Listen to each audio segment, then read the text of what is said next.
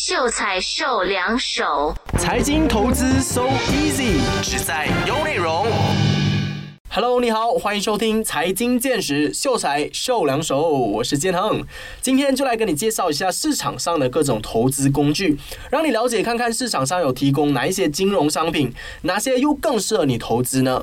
因为每个人的抗风险能力和资金都不一样啊，所以适合我的投资工具不代表会适合你。比如说房地产好了，我也希望能够投资很多的房地产啊，可是问题是门槛太高了，公益间就要三十五年了，我。要等到什么时候我才会变有钱呐？除此之外，近这几年也越来越多新的金融商品出现在市场上，比如说之前谈过的 NFT、虚拟货币，甚至昨天才提到的名表，也是很多人开始在关注并且投资的一块领域啦。今天就来跟大家一一的分析每一种投资工具的特性和优缺点，让你理性的评估到底投资哪一种金融商品会更适合你。那今天的 list 呢，主要也会分为两大类，第一就是生产。性资产，第二也就是非生产性资产啦，而且也会从风险最低顺序排列到风险最高的金融商品。那我们就话不多说，马上开始吧。首先，我们会先从生产性资产开始说起。上个星期我有跟你解释过了什么是生产性资产，如果你忘记了或者错过了也没关系，今天再跟你简单的复习一下。谁叫我是你的 friendly neighborhood 建恒 man？任何关于理财投资的资讯和观念，如果能够帮得到的，我一定会帮的嘛。那投资生产性资产就好像我投资一座农场一样，农场里有很多的农作物，也有需养一些家禽啊、牲畜等等，比如说一些鸡、牛、羊啊。当我买下这座农场以后，种植的农作物如果我卖了，还能够再种新的农作物嘛？养的鸡也会不停的在生小鸡、生鸡蛋。我能够不断的卖，又从中一直赚取利润。也就是说，假设我买下这座农场，当时候是花了我五十万令吉，每个月通过卖农作物，我可以赚一万，只需要五十个月我就回本了。而且之后的钱就是我赚到的钱啦，一直到这一家农场经营不下去。那非生产性资产呢？就是比如说我买下了一只鸡，那这只鸡呢是很特别的。打架全村第一名，我也知道在某一个村落，他们对于会打架的鸡的需求量是很大的。我就用五千块买下了这只鸡，再以八千块卖出，从中赚取三千令吉，一样是能够赚钱。但是这一只鸡只要我卖了出去，就没有办法再产出更多的小鸡或者鸡蛋嘛，只是有一次性的盈利而已。所以简单来说，生产性资产就像种树一样，花十年种树，未来每一年收割；而非生产。性资产呢，就是买卖树上的果子。了解了什么是生产性资产，第一个向你介绍的金融商品就是定期存款 （FD）。FD 的英文叫什么？Fixed Deposit。对了，搬来了。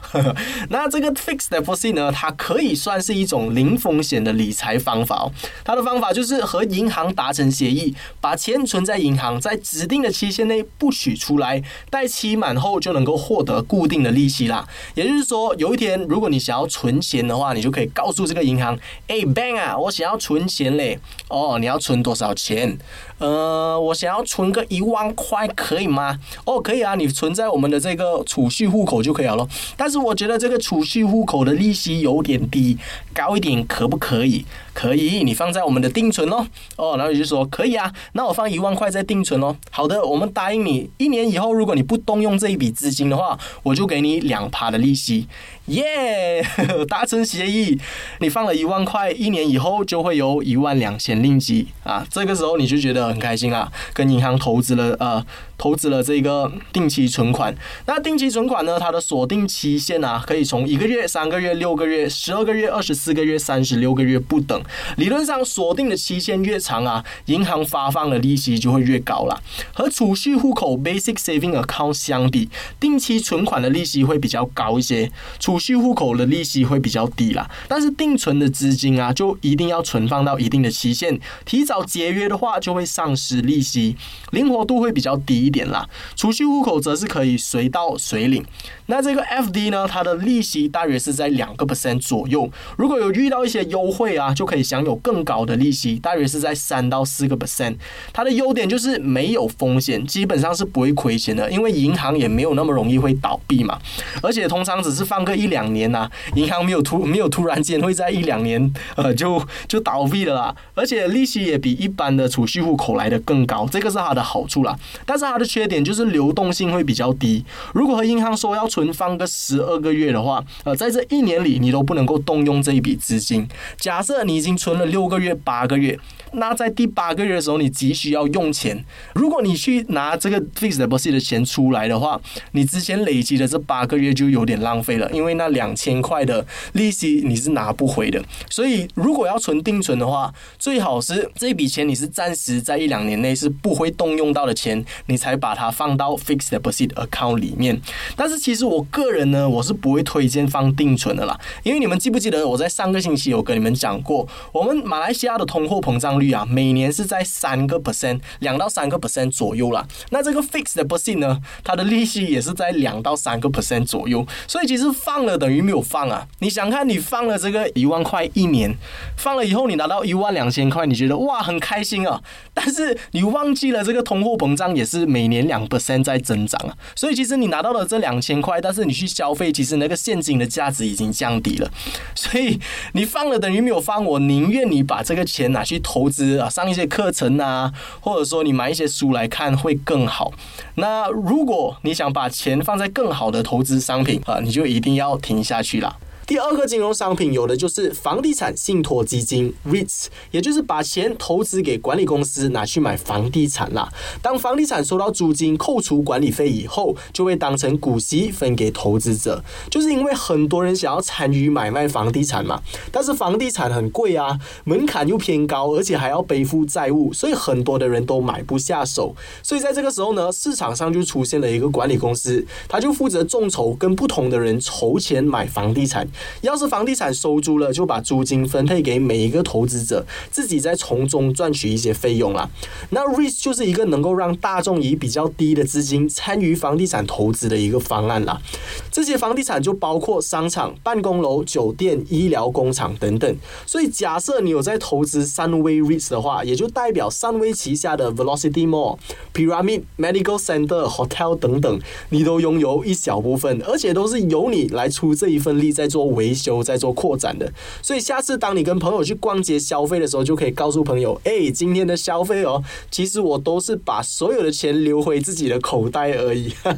终于有一个好的借口乱消费了。再来就是当这个管理公司收租金赚钱以后，它就有两个选择。第一就是选择把钱投入到房地产的扩展，比如说三位 P M 要不要开多一个 New Wing 啊？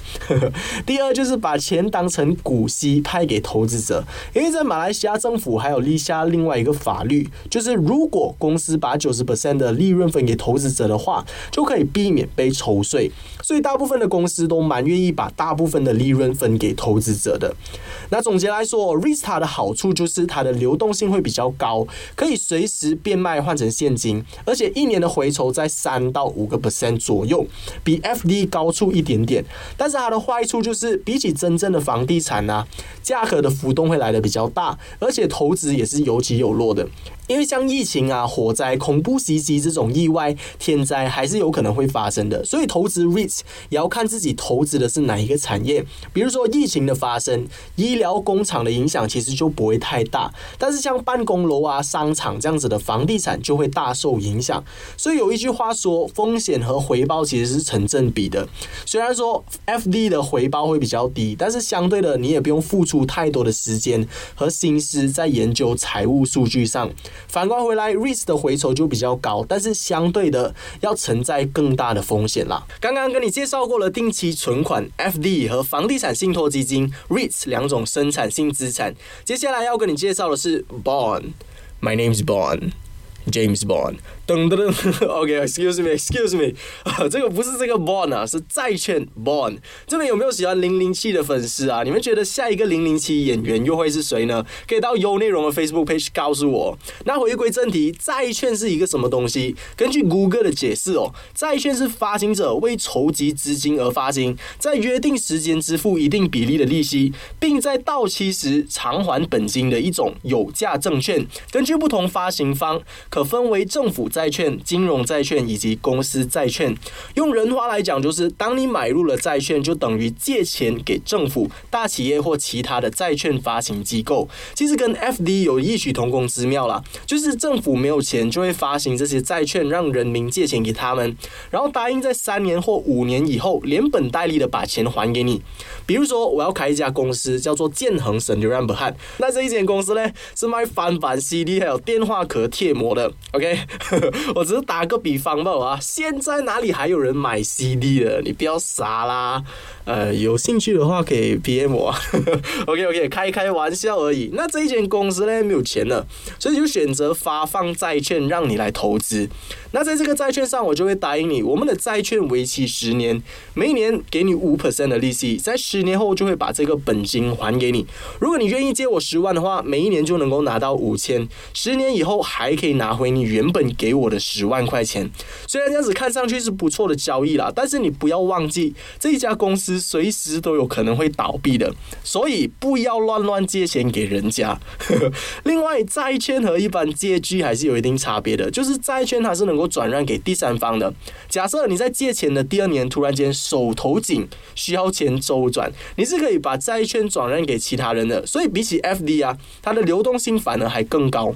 那我刚刚提到的政府、企业、债券机构这三者当中，政府债券是相对比较稳定的，风险也是最低的，因为政府有收税作为保障嘛。但是同时，这个收益也是最小的啦。公司的债券风险最大，可能的收益也是最大的。接下来是信托基金 （Unit Trust），相信很多的朋友都稍微有听过这个名词哦。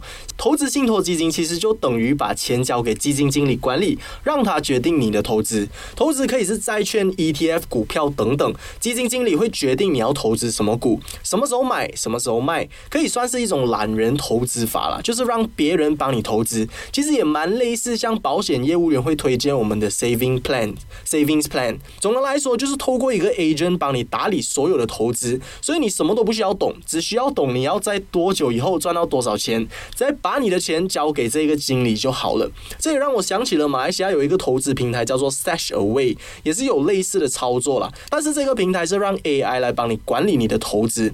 投资信托基金的好处就是简单，只要根据自己的投资目标选择基金，剩下的就可以交给基金经理管理，回酬一般都在三到八个 percent 不等。但坏处是手续费很高啊。投投资者在投资的时候，必须要让基金经理先抽个大概三到五点五个 percent 的手续费，每一年还要给基金经理大概一点五个 percent 的手续费。所以，其实我个人其实不会推荐把钱投资在信托基金，因为反正你把钱交给这些基金经理，他们也是把钱投资在股票、投资在 ETF 的，但是就需要先让他们抽一笔手续费。所以，呃，与其让别人抽这么高的手续费，不如自己学习怎么样选购股票。其实很多人为什么不敢投资啊？就是因为这几个原因吧。第一就是不会啊，我不懂，我不会，我懒惰学。呃，其实投资股票不难的，你只要每个星期听我的节目就可以了嘛。至于什么是 ETF，什么是股票，我等一下就会跟你一一讲解。其实也不用等一下，现在就跟你来一一讲解哦。那下一个金融商品呢，有的就是 ETF，又称叫做交易所指数基金，是一项新的，是一项创新的金融商品啦，也是上个星期节目有跟大家提到的。如果有错过的朋友，今天会跟你详细的再讲解；听过的朋友也可以当做是复习啦。那 ETF 是一种开放式的投资基金，并可以在证券交易所公开交易。最简单易懂的讲解方式就是，你可以想象一下自己去到一个水果档口，那水果档口有卖很多不同的水果嘛，但是这个时候你又有选择困难症，每一个都想要吃，而决定不了。老板这个时候他就会推荐你他的水果盘，哎，靓仔，我有这个水果盘，你要不要？呃，他把这个几种水果呢就切成小块，呃，只要你买下了这个水果盘，就可以尝到多种的水果啦。ETF 就是这个概念，像标普五百 S&P Five Hundred 就是把美国五百强的公司切成小块拼凑在一起，所以只要你买入了这个 ETF 就可以。拥有小部分的谷歌，小部分的苹果。所以对于新手来说啊，只要买入了 ETF，就等于在做分散投资哦。像标普五百刚刚提到的 S M P five hundred 哦，就算五百家公司里面有一家公司表现不好，它也不会影响 ETF 整体的表现。所以 ETF 属于风险更低的投资啊。它的好处就是回酬是在八到十个 percent 左右，但是坏处就是市场的起落会有一点大。比起刚刚有提到的 FD 啊、Bond 啊，还有 REITs 等等啦，但是比起股票的话，是相对的来说还是比较低的。所以如果你的心理压力承受不了的话，你是可以选择其他的投资工具的啦。但是如果你是打算长期持有的话，其实也不用太过担心市场短期内的起伏。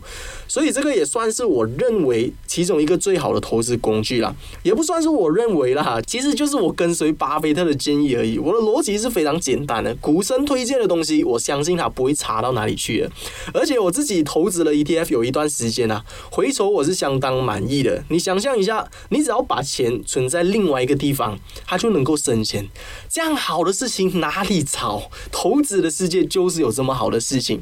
那这个时候可能你会问，那你讲到这个 ETF 这样好了，为什么这个世界上还有这样多穷人的？不是应该每个人投资都变百万富翁了没？这个问题其实我也是有想过的，但是。其实你在想深一层哦，你就能够明白了。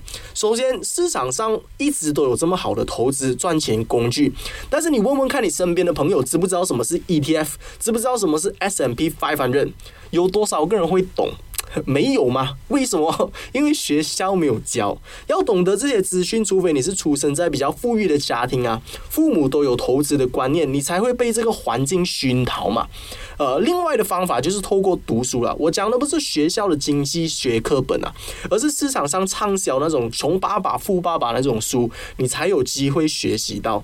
但是现在因为有了网络，资讯特别的发达，所以越来越多人懂得怎么赚钱了。连小学生现在拍 YouTube 影片。可以变成百万富翁，所以出生在这个时代真的是要特别的庆幸啊！每个人接收到的资讯是平等的，所以每个人都有机会致富，所以一定要努力向上。我相信总有一天你一定会达到属于自己的财务自由的。Next，股票也是上个星期讲过的课题哦。那到现在还有没有朋友是不了解什么是股票的？请举手。OK，你可以放下手了。呃，股票呢，它的概念就是一家公司在上市以后，把公司的拥有权证券化，然后把这一份拥有权放在交易所上交易。所以，只要我们买入一家公司的股票以后啊，就等于我们拥有那一家公司的一部分了。同时，公司的资产我们也占有一部分。所以，只要公司赚钱分股息啊，我们也能够分到一部分。股票上涨以后，我们也能够把涨了的部分卖掉，兑换成现金。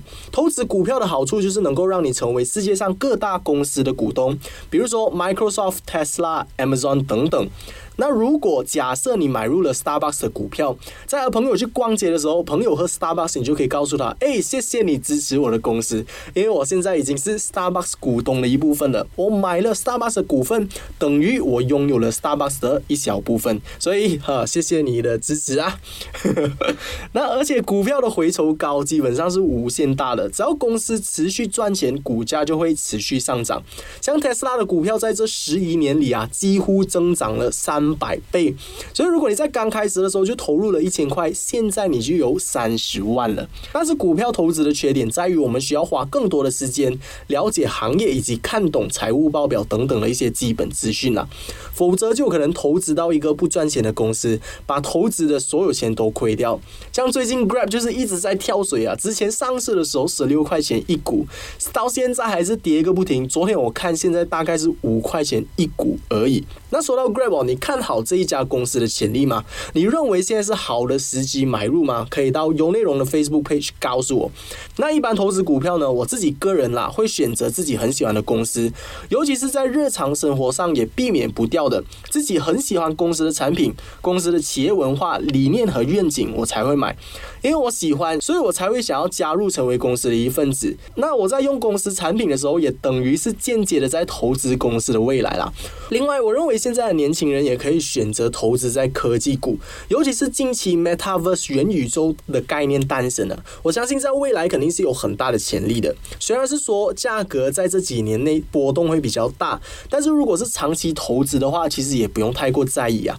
要成为一个很厉害的投资者，就必须要学会沉着，不能够轻易的被价格影响情绪。投资的过程应该是长久并且无聊的。如果你在投资的路上是很刺激啊，每一年上下两百万这样的话，可能你就把投资当成是赌博了。刚刚就跟你介绍了另外四种生产性资产，也顺便稍微的透露了我个人在投资的金融商品。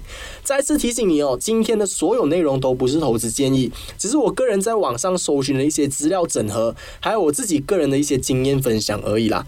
刚刚就跟你详细的介绍了各种生产性资产的投资工具哦，接下来就是非生产性资产啦，也是比较有趣的部分。首先第一个有的就是虚拟货币，或者叫加密货币。虚拟货币是一个新兴的产业，在市场上大概也只有十几年而已，所以其实没有太多的数据去分析或者衡量它现在的价格是否和它的价值成正比。我们也不知道它是否会是一个金融泡沫，但是许多人依然对它保持着很大的兴趣，同时也对它有。很高的期望，这是因为它采用的是区块链的技术啊，所以是去中心化的。到现在，政府、银行这些大机构都不能够去管辖它，所以短期内各国政府其实是不会承认虚拟货币的，也导致虚拟货币暂时是没有什么实际用途的。它有的只是金融商品的属性而已。政府允许投资者去炒价钱、去交易，从而赚取差价，但是不允许它成为货币。这个就是现在虚拟货币在市场上的情况了，所以会比较矛盾一些。但是虽然说我们不知道虚拟货币会不会是金融泡沫，是不是好的投资工具，还在观望，还在等待的同时，比特币已经成为了在过去十年增值最快的资产，甚至在一年内就涨了五百一十个 percent。比任何股票、任何房地产的投资回报来的更大，很多人也因为投资比特币成为了百万富翁。这就是为什么很多人不能够忽略它的原因啊！因为会有这个 FOMO effect，fear of missing out。我不想要错失这个机会，所以就敢敢的入金投资。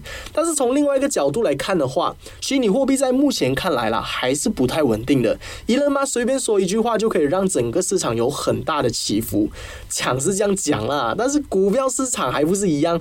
之前，Cristiano Ronaldo 在记者会上拒绝喝可口可乐，提倡喝白开水有益健康。可口可乐公司在隔一天就直接蒸发掉了四十亿的市值。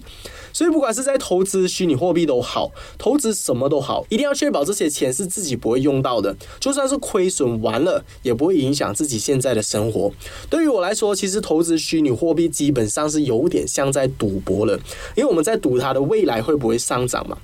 所以我还是会用上个星期提到的杠铃策略来投资加密货币。总结来说，加密货币的优点就是回抽高、流动性也高，但是缺点就是市场不稳定。所以你可以自己去评估一下自己适不适合投资这一项。接下来有的是黄金。其实黄金从自古以来啊，一直都是被人们认为很好的避险工具。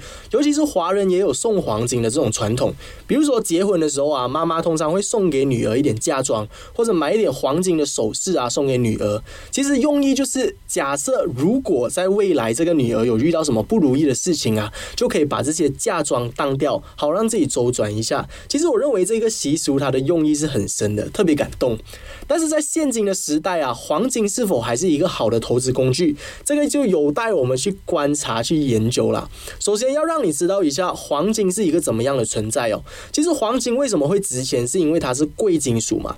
它在这个世界上的数量是有限的，黄金是需要靠挖矿挖出来的。如果有一天挖完了就没有黄金了，它是一个不可再生的资源呐。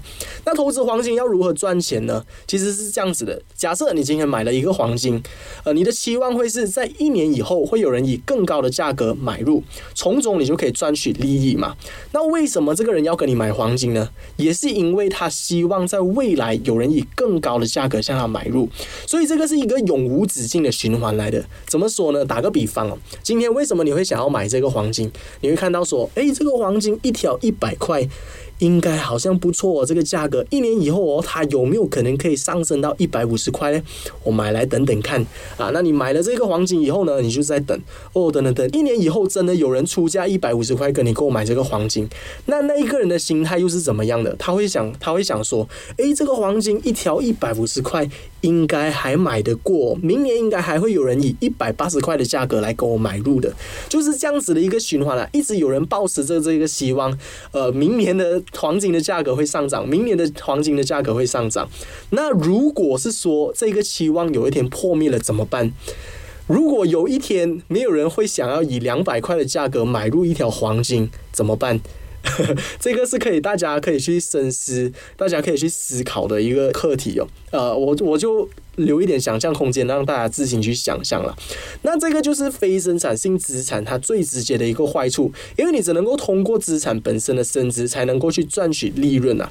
另外，投资黄金的坏处就是，假设你买了十块黄金，十条九九九翻购的黄金，你一定要想办法把它收起来嘛，是不是？没有理由你放到后面挖一个洞放在里面，然后放一个牌说哦这里没有钱，没有理由了吗？